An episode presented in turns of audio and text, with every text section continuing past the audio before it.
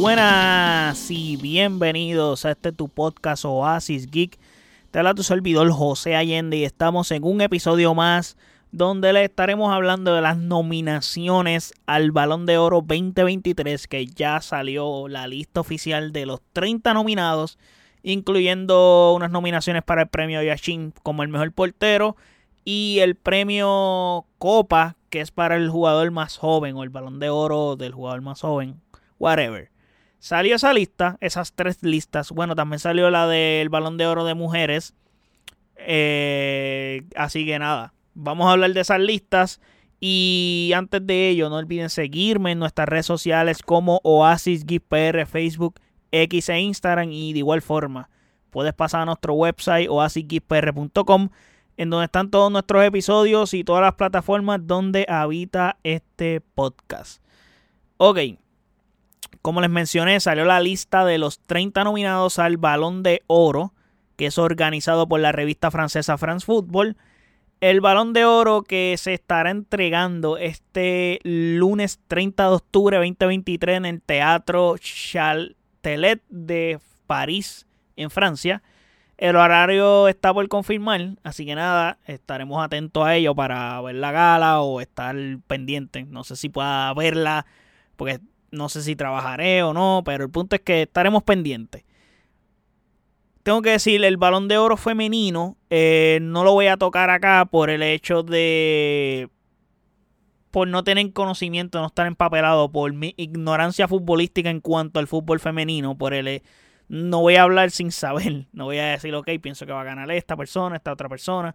So, vamos a dejar de un lado ese tema. Y disculpen a las personas que sí les interesa ese tema. No es que no estoy interesado, es que no estoy empapelado. O no quiero tirar de la baqueta. Sí, va a ganar esta persona. Porque en realidad no, no estoy al tanto de, del asunto. So, no quiero hablar de un tema que no sé. A eso es lo que me quiero referir. O, por lo menos que no tengo conocimiento, no puedo tener un, juicio propio, una opinión propia de, basada. Porque no he consumido el fútbol femenino, son, no sé si consumí el mundial. Pero no sé si con eso es suficiente como para decir, ok, sí, va a ganar esta, esta jugadora, etcétera. Y tampoco estoy tan empapelado. Yo soy el, el mundial superficialmente. Me gusta el fútbol, lo seguí pero se me complicaba ver los partidos porque eran justamente madrugada. Yo estaba trabajando y por las mañanas eran como que los más importantes. Y aún así, pues se me complicaba un poco porque tenía sueño, tenía que dormir, etcétera. era un lío. Pero nada. Eh, aparte de ello, se anunció, como les dije, la lista de los porteros nominados al mejor portero, como el, premio Yashin, y la lista del balón de oro para el jugador más joven llamado Trofeo eh, Copa. Es importante recalcar que este balón de oro se otorga por lo logrado durante una temporada y no por el año calendario, es decir, cuenta lo jugado la pasada temporada, que comenzó en agosto 2022 y terminó en mayo 2023 básicamente, mayo, junio, principios de junio. Así que habiendo dicho eso, bueno, está el final de la Champions. Después de ahí yo creo que las temporadas quedaron finalizadas. Así que, habiendo dicho eso, como les dije, el Mundial está en el medio, porque se jugó en diciembre. So, el Mundial tiene una gran relevancia para estos premios y una gran importancia. Y pues nada, aquí hay que ver los votantes que le van a dar más valor entre los torneos domésticos, torneos continentales, mundiales, etcétera. So, vamos a ver qué pasa ahí cuando se otorguen los premios. Yo les puedo dar la lista de los 30 del balón de oro. Una lista larga, pero pues son 30, son un montón. Pero se, la conversación no está muy complicada en sacar de estos 30 el candidato o los candidatos. Yo soy Guardiol. Sabemos que Guardiol tuvo un mundial espectacular y creo que está aquí por ese mundial. Fue un defensa, revelación. Maybe también tiene la peor imagen de un defensa con la jugada que le hizo Messi. También tenemos a Yamal Musiala, jugadorazo también. Podría darle argumento de por qué está aquí, porque tampoco es como que ha tenido la temporada más destacada, pero el Bayern ganó su liga, etcétera. Andrea Onana, que es uno de los porteros que está en esta lista, que hay que decirlo, eh, este tipo llevó al Inter a la final de la Champions. Y no tan solo llevó al Inter a la final de la Champions, sino que en la final de la Champions fue el mejor jugador del Inter. Esa es otra. Y otra que hay que aclarar Eh, él fue el portero de Camerún en el Mundial y hizo que Camerún le ganara un partido a Brasil. Eso es algo que hay que tener en cuenta. Karim Benzema, pues ganó Copa del Rey, ganó... ¿Qué más ganó Benzema? El Mundial de Clubes eh, y creo que la Copa de Europa, la Supercopa de Europa. Aparte de como que no, no sé qué más podríamos decir de Benzema, pero está bien que esté aquí. Mohamed Salah, pues hay dudas de que esté aquí. No sé si está correcto. Eh, Bukayo Saka, tremenda temporada con el Arsenal. Kevin De Bruyne, pues obviamente tiene que estar en esta lista por la temporada que se tiró el City. Tienen que haber varios jugadores de, del City, por eso Randall Colomuani, tremendo mundial también. Eh, Bernardo Silva, temporadón con el City. Eh, ya este nombre es bien difícil. Villa Varaglelia, algo así, un nombre así. Temporadón en el Napoli. Ganó la Serie A en el Napoli. So, muy bien que esté en esta lista. Nicolo Varela, por lo hecho con el Inter. Emiliano Martínez, el Dibu Martínez, so, está en esta lista también. Sabemos lo que hizo en el Mundial. Rubén Díaz, por lo hecho con el City. Erling Haaland, sabemos lo que hizo con el City. Martín Odegaard, tremendo temporada que hizo en el Arsenal, a pesar de que el Arsenal no ganó nada, pero terminó segundo en la Premier League. Bien importante ese dato. Y estuvieron líderes de la Premier League la mayor parte de la temporada. So, eso cuenta. Ilkay Gundogan, otro jugador que tuvo un temporadón en el City, bien importante.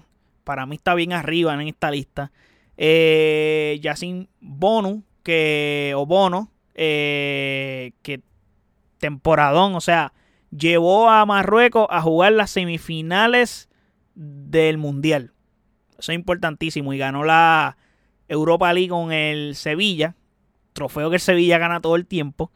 Así que temporadón, Julián Álvarez, sabemos lo que hizo con el City y lo que hizo en el Mundial. Eh, tiene mucho, mucho peso Julián Álvarez que está en esta lista, aunque muchos digan que está sobrevalorado, que porque jugó en Argentina, dude él jugó en el City, ganó triplete con el City, ganó el Mundial, so, ganó todo.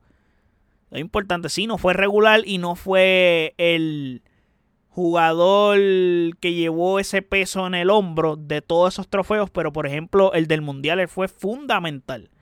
Así que hay que recalcarlo. Vinicius Junior, que sabemos lo que hizo con el Real Madrid, tuvo tremenda temporada, pero no le dio al Real Madrid para lograr mayores objetivos. Logró ganar los mismos premios que ganó Benzema. Rodri del City, importante también que esté en esta lista. Sabemos lo que hizo el City, el triplete y metió el gol que le dio la Champions al City, vaya güey. Antoine Griezmann que se recupera de venir de un mal estado a volver a recuperar el nivel. Tremenda temporada que hizo la temporada pasada con el Atlético de Madrid. Tenemos a Lionel Messi, sabemos lo que hizo, ganó el Mundial, ganó la liga en el PSG. Eh, son bien importantes. Lautaro Martínez jugó final de Champions con el Inter, ganó el Mundial con Argentina. Robert Lewandowski ganó la liga con el Barça. Importante su temporada de debut con el Barça. Fue el Pichichi de la liga también. Kim Min Jae que defensa del Napoli, ganó la, la Serie A con el Napoli. Luka Modric, que a pesar de que no tuvo una gran temporada con el Real Madrid, tuvo un mundial espectacular y creo que por eso es que está en esta lista. Kylian Mbappé, que siempre va a estar en esta lista, hasta nuevo aviso, por el hecho de que si en el PSG jugó espectacular, siempre lo hace, a pesar de que el PSG se eliminó en Champions temprano pero tuvo un mundial excepcional igual que Messi, así que tiene que estar en esta lista y Víctor Osimhen porque fue el protagonista número uno para que ese Napoli ganara la Serie A y llegara a cuartos de final de la Champions también, eso es bien importante. Eh, ya termina la lista y es la primera vez en 18 años que Cristiano Ronaldo no está nominado en esta lista de los mejores 30 del balón de oro. Así que wow, como pasa el tiempo, es grande ese número. Pero nada, ahora ya saben esa parte. Y como les dije, ya yo lo he expresado anteriormente en el podcast, no es una novedad para los que siguen este podcast y para los que escuchan este podcast por primera vez. Pues para mí el candidato es Messi, no es muy difícil eh, llegar a esa conclusión. Yo di un análisis completo en el episodio, lo puedes buscar en el podcast donde hablo del campeonato del City de la Champions League. Y tengo un episodio entero que hablo de ese trofeo que gana el City de la Champions League y explico por qué es Messi y no es Haaland. Porque la, conversación se reduce entre Messi y Erling Haaland. La explicación es perfecta. Allá yo di el análisis entero en ese episodio.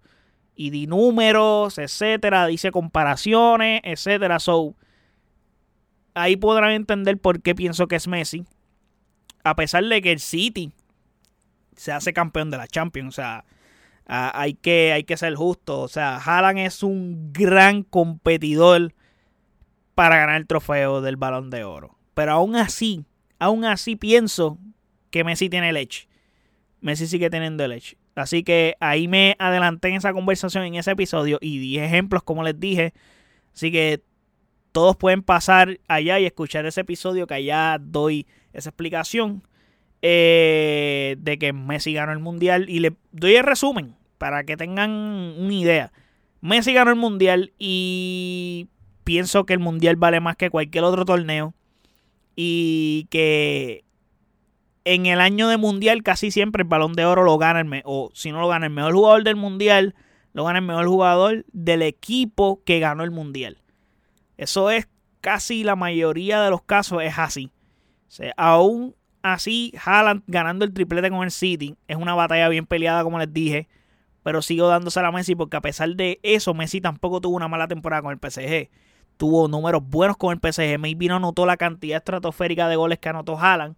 Pero Messi tiene números muy balanceados y también ganó la liga con el PSG. Hay guess que si hubiese soqueado literalmente completamente en el PSG, pues te podría decir que sí, pues definitivamente, aunque gane el mundial, está apretado porque lo que hizo Haaland está grande. Pienso que Haaland, si hace esa misma temporada el año anterior con el City, Benzema no ganaba. A eso me refiero. Benzema ganó el balón de oro porque hands down la temporada que tuvo fue absurda con lo que logró con el Real Madrid. Pero no hubo un mundial esa temporada que pudiera poner en discusión lo que logró Benzema. A eso me refiero. Y sumándole, Haaland no jugó el mundial. no, no tuvo la oportunidad de mostrar en el mundial algo adicional. Así que para mí la conversación es entre Messi y Haaland. Tengo a Messi como el ganador. Y pongo número 3 a Mbappé. Y ese sería mi top 3. Y Mbappé lo pongo ahí. Yo tenía una discrepancia entre Mbappé y Gundogan. Porque Gundogan también tuvo una tremenda temporada.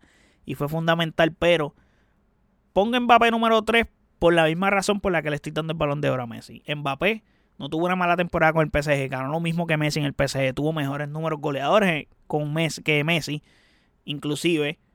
Y Mbappé, el asunto es que lo pongo tercero por la razón de que el Mundial de Mbappé fue impresionante. O sea, estamos hablando de un jugador que no fue el mejor jugador del Mundial porque en el Mundial el mejor, eh, Messi jugó. Y Messi fue mejor. Y lo ganó. O sea, Mbappé no ganó su segundo Mundial porque se enfrentó en la final contra Messi también. So, básicamente Messi anuló todas las posibilidades que tenía Mbappé de lograr este premio. Y por eso lo pongo tercero, porque pues Haaland sí logró ganar premios, etcétera. Así que por eso es que yo pongo Mbappé en esta, en, en esta terna del número 3.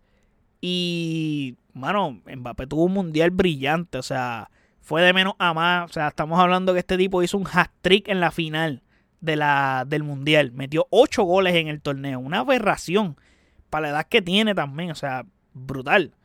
Brutal. Así que tengo a Messi ganando el balón de oro. Yendo al premio del portero, eh, el trofeo Yachin, eh, tenemos a Bono, eh, tenemos a Courtois, Ederson, Dominic Livakovic, que Livakovic está aquí por el mundial que hizo también. Eso es bien importante, portero de Croacia que llegó a semifinales. Mike, Mike Nan, el Divo Martínez nuevamente, André Onana, que sabemos, obviamente tienen que estar los que están nominados en, el Balón de Oro, tienen que estar aquí. Si no están aquí, pues Aaron Ramsdale, Bryce Samba y Ter Stegen. Ok. En la lista de los mejores 30 yo no mencioné a Courtois.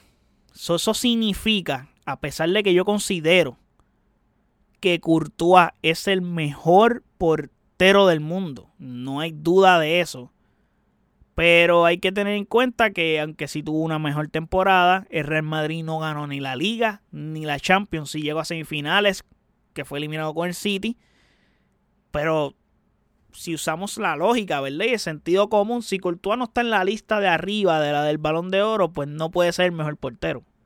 Porque en la lista de la del Balón de Oro, ¿verdad? Si somos consistentes con lo que estamos nominando y premiando, con lo que se ganó en el Balón de Oro, que ya con la lista de los nominados del Balón de Oro está Bono. Y yo estoy seguro que Bono no va a ganar este premio. A pesar de que tuvo un temporada, él no va a ganar este premio, pero está en la lista del Balón de Oro. Eh, tenemos a Onana. Onana no va a ganar Yashin. Estoy casi seguro que no lo va a ganar el Yashin. Y podríamos tener hasta un argumento Ter Stegen, que teniendo en cuenta que recuperó el nivel con un temporadón, pero no creo que de haber ganado la liga nada más le va a dar. Está lejos todavía y no está tampoco en esa lista. So, tiene que ser uno de los tres porteros que les mencioné en la lista de los nominados al Balón de Oro. Y el que les falta, al que me falta mencionar es el Dibu Martínez, que para mí es la opción que va a ganar este premio.